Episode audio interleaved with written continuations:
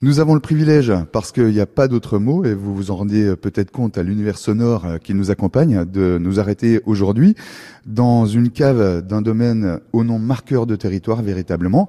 C'est le château Boischaille Henri Maire. Euh, vous y êtes Jacques Colère, œnologue et directeur technique.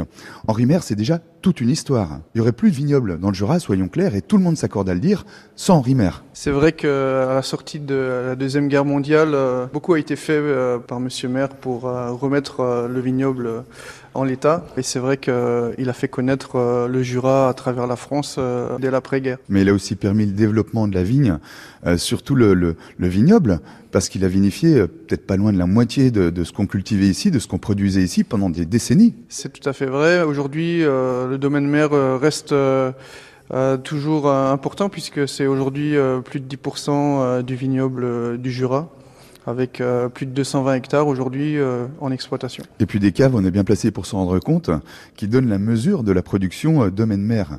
Qu'est-ce qui fait qu'on trouve aujourd'hui un Alsacien, Jacques au cœur du Jura, œnologue le, le, Jura m'a toujours attiré et euh, c'est vrai que dans mon parcours aussi, j'ai beaucoup pratiqué le travail sur les vins effervescents et c'est vrai que le Jura pour ça est aussi une belle région pour faire des beaux créments et c'est vrai que ça c'était un petit peu la base de ma venue ici. Et puis euh, très vite, je me suis aperçu qu'il y avait beaucoup, beaucoup d'autres spécialités passionnantes, euh, que ce soit bien sûr euh, le vin jaune, mais aussi le vin de paille et toutes les spécialités jurassiennes. C'est-à-dire qu'il faut qu'on arrête de complexer? Le Jura a toute sa raison d'être Oui, surtout qu'à l'avenir, avec le réchauffement climatique, on entendra de plus en plus parler des pinots noirs et des chardonnays du Jura. Et justement, est-ce que le vignoble jurassien fait pas un peu figure de modèle aujourd'hui? Dans ce qu'il a de biodiversité, une biodiversité qu'il a su conserver finalement autour de ses vignes, les haies par exemple. Effectivement, c'est un débat qui est très actuel et je pense que le Jura ces dernières années a été un modèle dans ce sens et continue à l'être. Euh, au domaine mer, par exemple, euh, cette année, on va justement euh, replanter des haies, mettre en place des abeilles aussi sur l'un de nos ah domaines.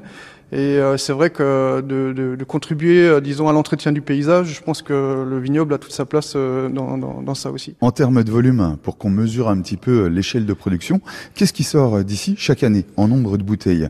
Mais il fait visiter les caves, c'est considérable. Bah, disons que globalement, on peut dire que on franchit allègrement le million de bouteilles.